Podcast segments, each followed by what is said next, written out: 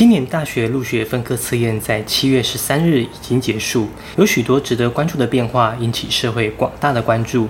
今天的影片我会告诉你，在今年分科测验落点分析上有哪些需要注意的事项，并且会提供你三种志愿选填分析的策略评估。最后一个是最有效的，你一定要把影片看完哦。这是一个用生活实例提供专业辅导知识的频道，希望能够提供你在生活难题上的建议。我是 Forty Seven，每周八分钟云端辅导室陪你聊聊心理事。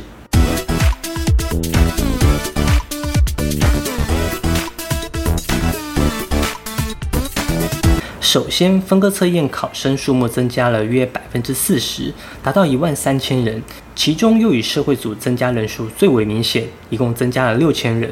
这种变化导致了一些原本成绩较低的学习门槛会提高，竞争也将会更为激烈。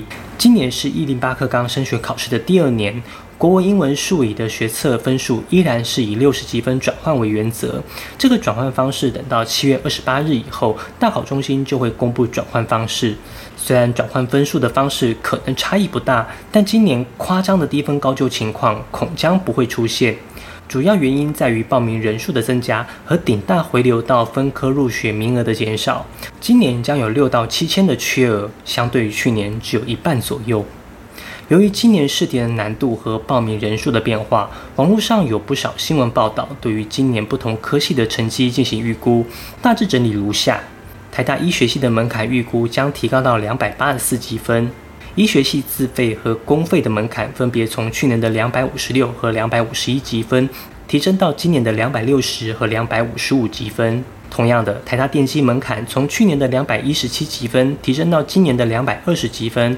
台大土木门槛则由去年的两百一十九积分提升到今年的两百二十五积分，同时其他学系如成大环工的门槛从一百九十四积分提升到两百积分，中心生电从一百七十一积分提高到一百八十积分，台大财经系 A 组因为数学难度提高，今年门槛下降一点五积分，变成两百二十五积分，而台大财经系 B 组因为竞争激烈，今年门槛预计比去年高五点五积分，达到两百六十积分。台大法律财法组门槛与去年持平，预估为两百九十二积分。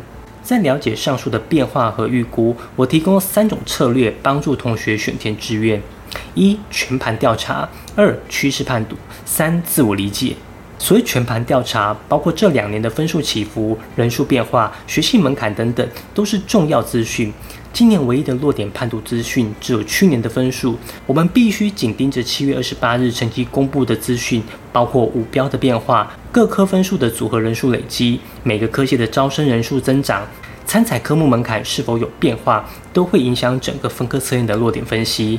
再来，趋势判读的部分是指你所选择的科系未来发展性如何。哪些是可能改变的？哪些可能是长期持续的趋势发展？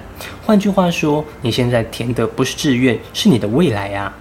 你知道从大学入学的那一刻起，到你真正踏入职场需要多少时间吗？大学四年，研究所两年，实习一年，那么总共需要七年。如果计入可能延毕、重考、考研究所的困难等因素。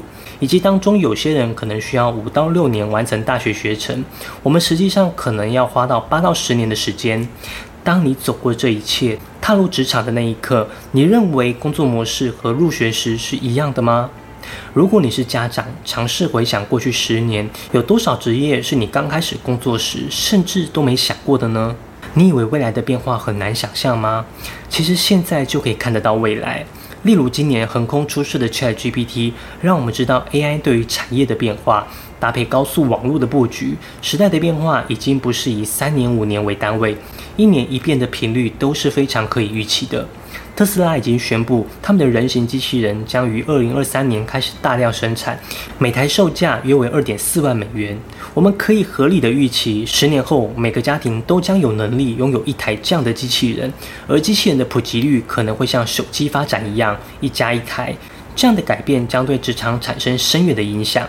随着人工智能、机器学习、数据分析等技术的进步，科技相关的职业将会增加。同时，远程工作的模式也将成为日常。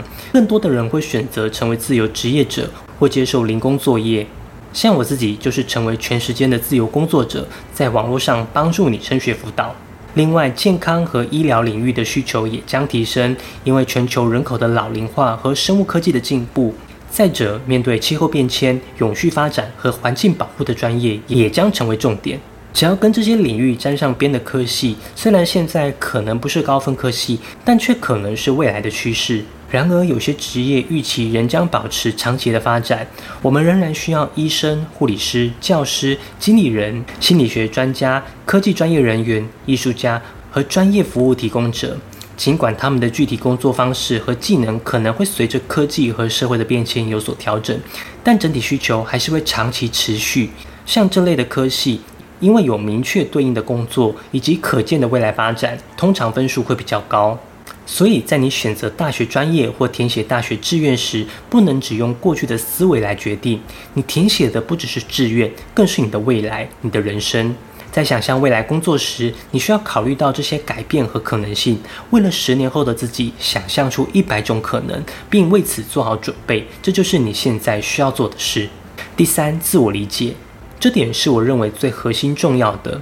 未来趋势可能会出乎我们意料之外的发展，分数的预估也可能会跌破我们的眼镜。但只要我们可以找到自己的优势，凭着这股优势适应未来的变化，才能创造出属于自己的未来。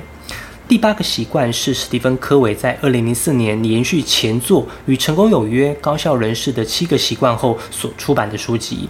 这本书探讨的核心是社会由工业时代转变为知识工作时代，这变化需要我们以新的思考方式和行为模式来达到卓越。这第八个习惯主要谈论找到自己的声音，并帮助他人发现他们的声音。其核心在于探讨我们内在的热情与才能，找到我们在世界中的特殊角色，并努力的实现。科伟坚信每个人都有独特的才能，但未必能充分发展和运用。他鼓励我们有勇气寻找并发挥自己的声音，同时也协助和激励他人寻找并释放他们的声音。找到你的声音，意味着要找出你对世界具有独特和有意义的贡献方式。这通常基于你的热情、价值观、才能和力量。换句话说，这是找出你在人生中的角色和目标，并根据自己的才华和兴趣来实行。而帮助他人找到自己的声音，则涉及领导力和影响力。透过支持和鼓励他人，我们也能增强自己的影响力。科维认为，第八个习惯建立在内在核心与外在实现的连结，使我们不仅能达成有效性，更能实现伟大。这本书提供一系列使用的工具和建议，以协助读者找到自己的声音并寻找成就感。这些工具包括自我评估、行动指南、练习以及案例研究等。我建议准备要填志愿之前，你可以先去把这本书找来读，帮助你找到自己的优势声音。我明白不少人是因为去年分科测验跌破大家的眼镜，所以选择尝试分科测验。但我们也早就知道今年不会有这么多的红利。当初我们选择的理由就是不屈就，才选择走这条路。而且今年只是红利没这么多，并不代表没有红利。说白一点，今年只是校正回归而已。我认为你有一百个志愿可以选择，机会还是非常大的。另外，我知道有些同学可能会抱着想说先进某一个科系，之后再转系或转学，但我通常不建议这么做，因为转系转学的难度比个人申请或分科测验还要大很多，而且大一上的成绩通常是决定你是否有优先调整选择的依据。但是成绩优秀的同学，通常是因为他们喜欢这个学系，所以你根本无法与他们竞争。与其如此，你还不如去重考，机会还比较大。如果你有任何分科测验志愿选填的问题，我跟米蒂尔在七月三十号下午两点有办一场分科测验志愿选填讲座，你可以追踪我的粉砖，到时候会有直播连接哦。有什么问题可以到下面的网址进行发问，到时候也会在讲座中一并回答。啊，对了，现在注册米蒂尔账号就送全家双麒麟一只哦，赶快去申请账号吧。最后做个总结。今年大学入学分科测验考试出现了一些变化，报名人数和参加考试人数都有显著的增加。预计部分学系的门槛分数将提高，竞争更为激烈。建议采取全盘调查、趋势判读和自我理解的策略，找到自己适合的位置。如果你喜欢这部影片，希望你可以点个赞，这样点算法就会推荐更多相同类型的影片给你。你也可以发了我的个人网站，里面有许多免费的升学资讯。如果你有什么升学相关的问题，可以在下方留言，我会一一回复你。云端辅导室陪伴你生活大小事，我们下周见。